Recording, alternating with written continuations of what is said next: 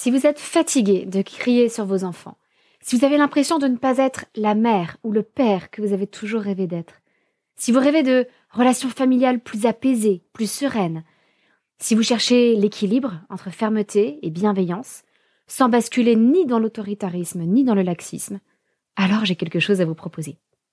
Les jeudis soirs, du 16 mai au 27 juin, j'organise un atelier de parents en ligne, en tout petit groupe.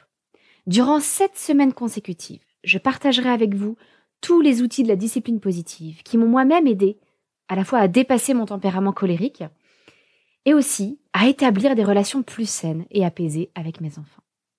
Nous ferons des jeux de rôle pour tester ces outils et voir ce qui vous convient. Nous réfléchirons ensemble pour trouver des solutions à vos problèmes parentaux et nous nous encouragerons mutuellement tout au long de ce parcours. Tout se passe sur Zoom. Vous pouvez donc participer à l'atelier tranquillement depuis chez vous sans payer une babysitter. C'est parfait pour les parents solos qui n'ont pas forcément un relais facile à la maison. Et pour encourager les couples à participer à deux, eh j'offre l'inscription à l'atelier au deuxième parent. Alors rejoignez-nous vite, les places sont limitées et les inscriptions ne seront possibles que jusqu'au dimanche 5 mai pour nous laisser le temps de vous envoyer votre colis de bienvenue avec tout ce dont vous aurez besoin pour l'atelier. Moi j'espère vous retrouver très vite dans un groupe aussi extraordinaire que ceux des dizaines et des dizaines de parents qui ont déjà participé à des ateliers comme celui-ci et qui en sont tous sortis tellement plus sereins. C'est simple, on a un taux de satisfaction de 100%. Toutes les infos sont sur la page d'inscription de l'atelier que vous retrouverez dans les notes de votre épisode. Alors bonne écoute et à très bientôt.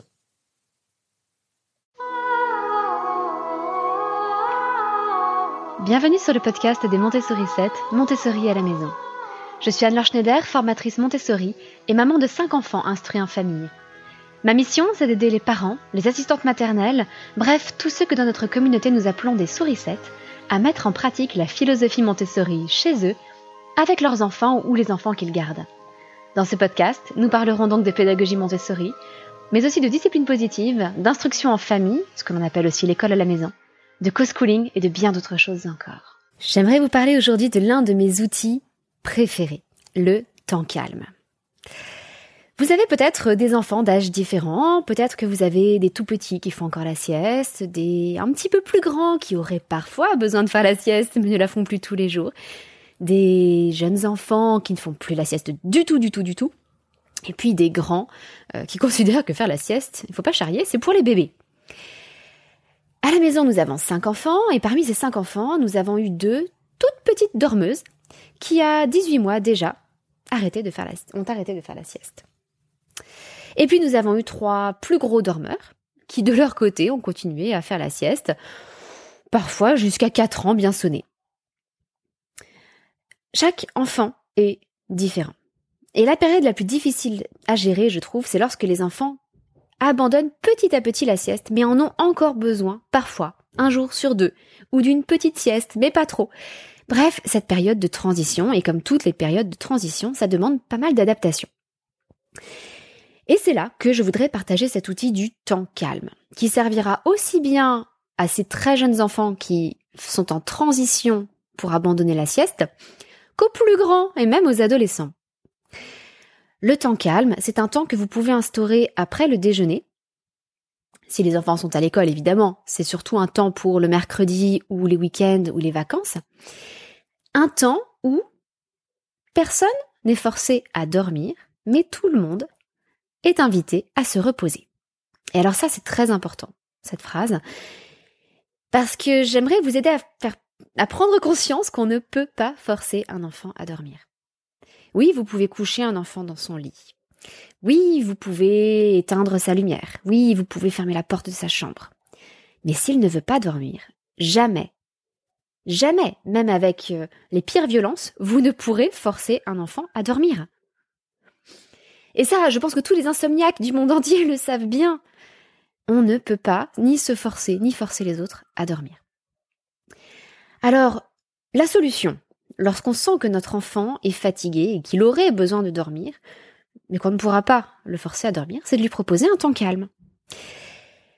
Car plus on propose, enfin plus on parle à un enfant de dormir, plus il peut rentrer en résistance et se dire non, moi je suis grand, moi je ne fais plus de sieste, c'est fini, le dodo c'est pour les bébés. Et on entend facilement ce genre de discours. Eh bien peut-être que vous pouvez au contraire euh, dire à votre enfant, non, non, je te demande pas de dormir, tu es grand, tu n'as plus forcément besoin de faire la sieste. Tu as le droit si tu en as envie, mais tu n'es pas obligé. Non, je voudrais juste que tu t'installes dans ton lit avec un livre. Ou alors dans ton lit avec un jeu calme. Ça peut être une poupée, par exemple, juste une poupée. Et l'idée est de ne pas demander à l'enfant de dormir, puisque ça, il lui-même ne le décide pas. C'est-à-dire qu'on s'endort quand on est suffisamment fatigué et détendu pour réussir à s'endormir, mais même notre enfant ne peut pas le contrôler. Donc on ne va pas lui demander de s'endormir, on va simplement lui demander de rester au calme. Et ça, en revanche, on est tout à fait légitime à le demander et à le faire respecter, c'est-à-dire que on demande à l'enfant de rester dans le quasi-silence, dans son lit. On peut lui demander de rester dans un certain endroit. Et s'il se relève, eh bien, on va aller le recoucher. Mais généralement, les enfants comprennent bien, si on abandonne cette pression de dormir, ils comprennent bien l'intérêt du temps calme. On a juste besoin d'un moment de tranquillité pour se reposer sans dormir. Et je te demande juste un petit moment dans ton lit, par exemple avec un livre. Alors évidemment, les tout petits ne, lisent pas, mais ils feuillettent les livres et ils peuvent ainsi passer du temps, se détendre dans leur lit. Et c'est ça la magie du temps calme. S'ils sont vraiment fatigués, que croyez-vous qu'ils vont faire? Eh bien, ils vont s'endormir, bien sûr. Bien sûr. Et on pourra leur dire Oh, tu devais être fatigué puisque tu t'es endormi. Mais ils n'ont pas d'obligation. Et peut-être que certains jours ils vont s'endormir, et peut-être que certains jours pas du tout. Et qu'au bout de 20 minutes, ils seront toujours en pleine forme dans leur lit avec leur livre. Ça n'est pas grave. Le fait de relâcher la pression, c'est justement ce qui souvent permet une relaxation suffisante à un enfant fatigué, fatigué pardon, pour se détendre et dormir, et s'endormir. Alors ce temps calme, comme je vous le disais, c'est un outil merveilleux pour ces enfants en transition. Petit à petit, évidemment, ce temps calme ne se fera plus nécessairement dans le lit, même si ça peut durer encore longtemps. Nous demandons encore régulièrement à nos enfants de 6, 8 ans euh, de rester au lit pendant une demi-heure, trois quarts d'heure avec un livre. Alors les plus grands, eux, peuvent vraiment lire. Et même pour les plus grands, il arrive parfois qu'après un début de journée vraiment épuisant, ils s'endorment. Et c'est très bien. Combien d'adultes aujourd'hui auraient besoin de faire une petite sieste après le déjeuner? On parle souvent des power naps, des petites siestes, des siestes de 5 minutes ou de 20 minutes, une demi-heure après le déjeuner. C'est excellent pour la santé, tout le monde le reconnaît. Et malheureusement, euh, beaucoup d'entre nous, moi la première, n'arrivons pas à, nous endormir après le déjeuner, on n'arrive pas forcément à se détendre suffisamment. Moi, je sais qu'il me faut au minimum une demi-heure pour m'endormir et donc ensuite encore une demi-heure de sieste. Donc ça commence à être long pour une simple petite sieste. Et d'autres, en revanche, comme mon mari, euh, arrivent parfaitement à faire la sieste. Et j'ai envie de dire que c'est une compétence que l'on peut aider nos enfants à développer en prenant conscience de leurs signaux de sommeil, en acceptant de se poser dans un moment calme, tranquille, dans un quasi-silence,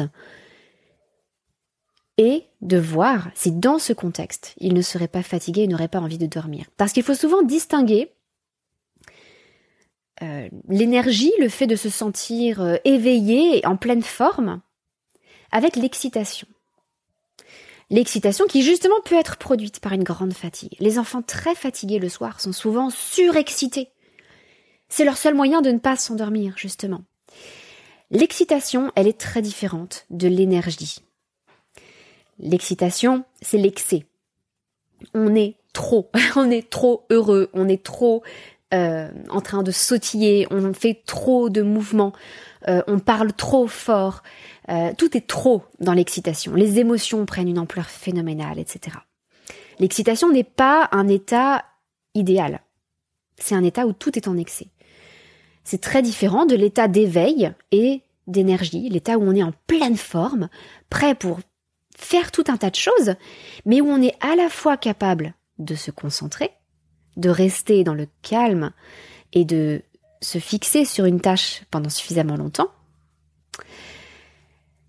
euh, c'est très très différent de l'état d'excitation où on est totalement incapable de se concentrer.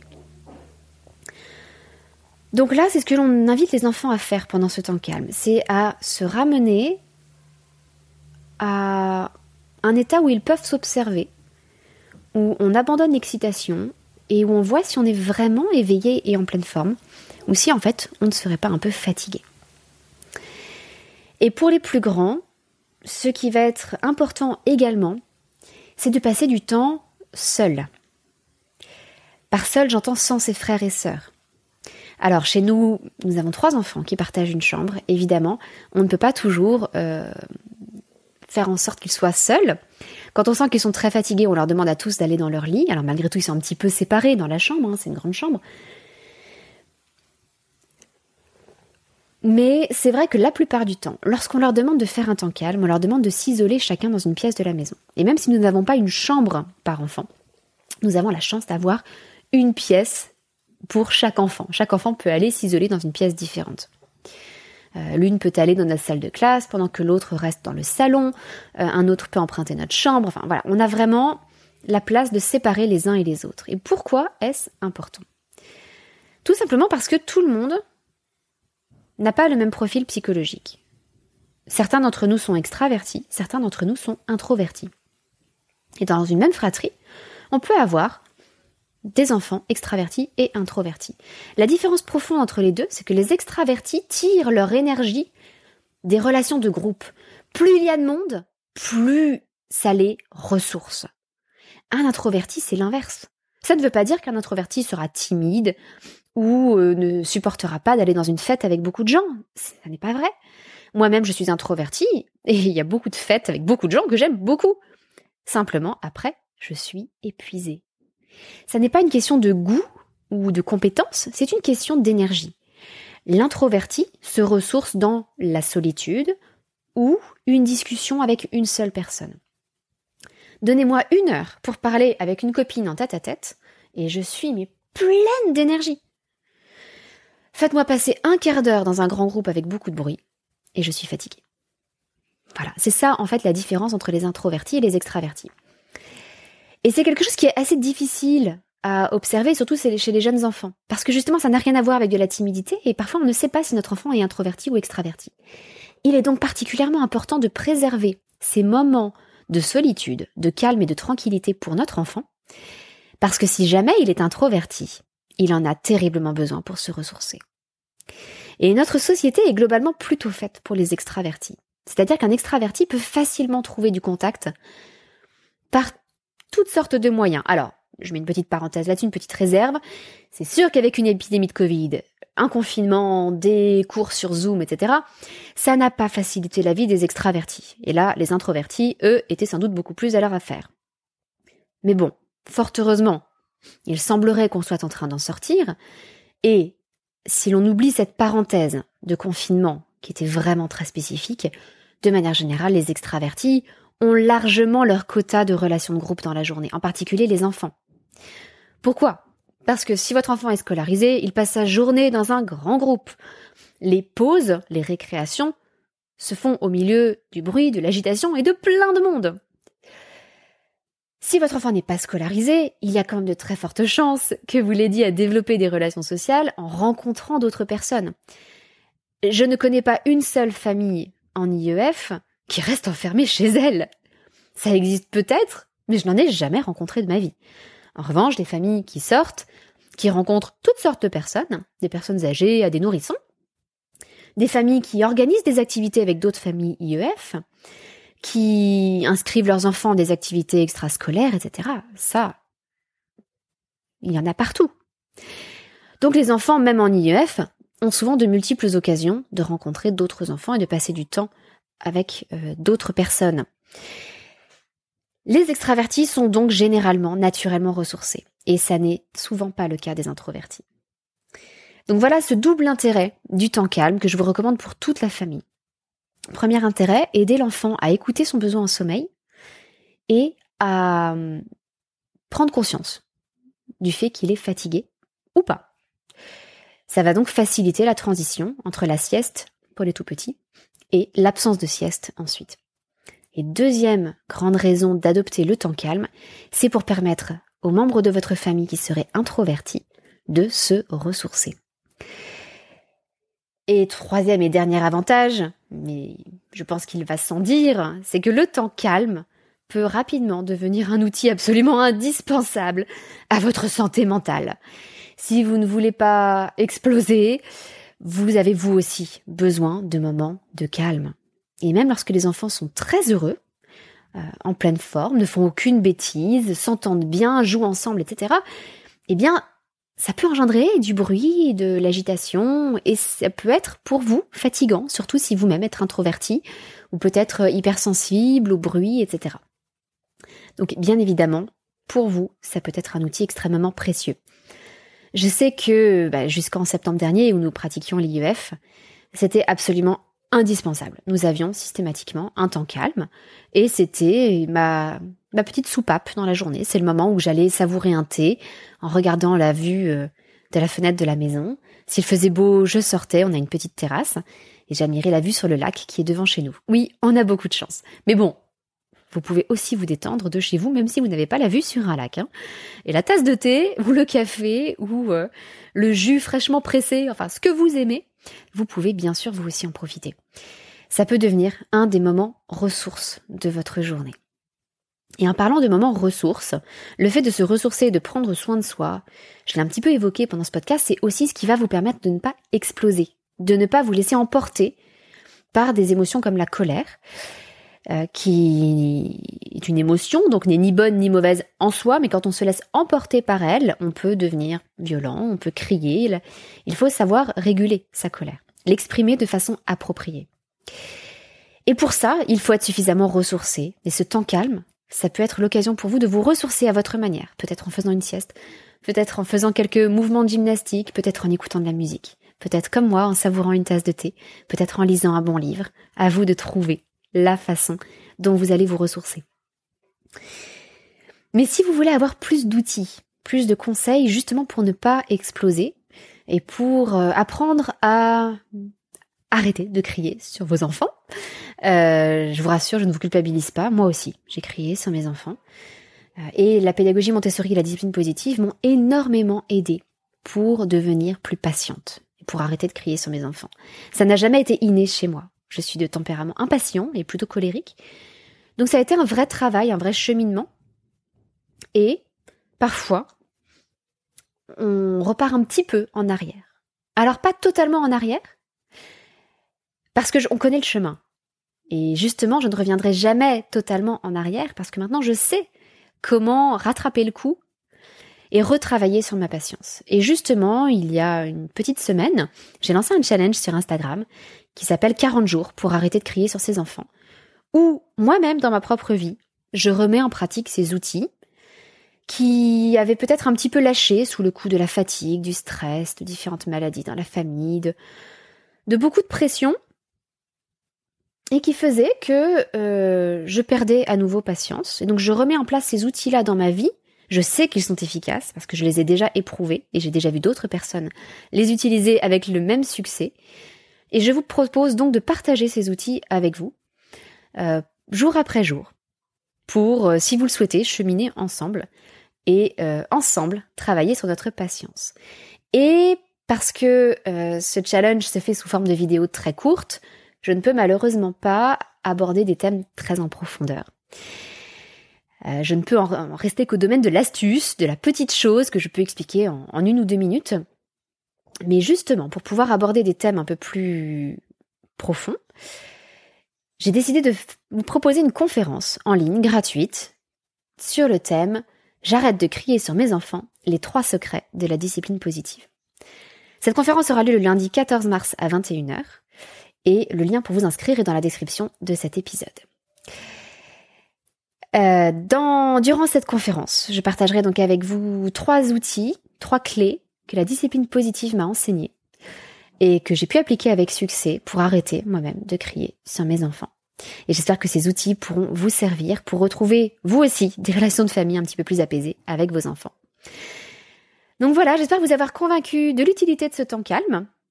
Je vous invite bien sûr à me rejoindre sur Instagram si vous voulez participer à ce challenge 40 jours pour arrêter de crier sur ses enfants.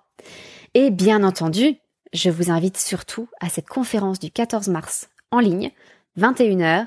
Tout est gratuit Il suffit de s'inscrire sur le lien qui est dans la description de cette vidéo. Voilà pour aujourd'hui. Je remercie toutes les personnes qui continuent à laisser des avis sur Apple Podcast. Vous savez à quel point c'est précieux, à quel point ça permet au podcast d'être reconnu et diffusé par Apple Podcast. Donc je vous dis un immense merci. Et si vous connaissez quelqu'un dans votre entourage qui aurait besoin de l'épisode d'aujourd'hui, qui aurait besoin de temps calme dans sa vie de parent, n'hésitez pas à lui faire suivre cet épisode. C'est précieux, on a besoin de s'entraider entre parents. Je pense que c'est tellement plus satisfaisant et valorisant euh, pour les uns et les autres, de s'entraider et de coopérer plutôt que de critiquer les uns et les autres.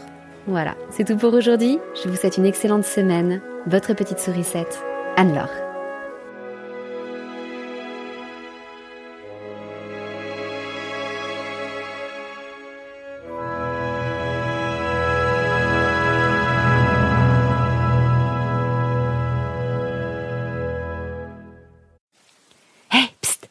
N'oubliez pas que vous n'avez que jusqu'au dimanche 5 mai pour vous inscrire à notre prochain atelier de parents en discipline positive sur Zoom. Et petit rappel, l'inscription du deuxième parent est offerte. Donc si vous voulez prendre du temps en couple, à la fois pour vous et pour votre famille, eh bien c'est l'occasion ou jamais.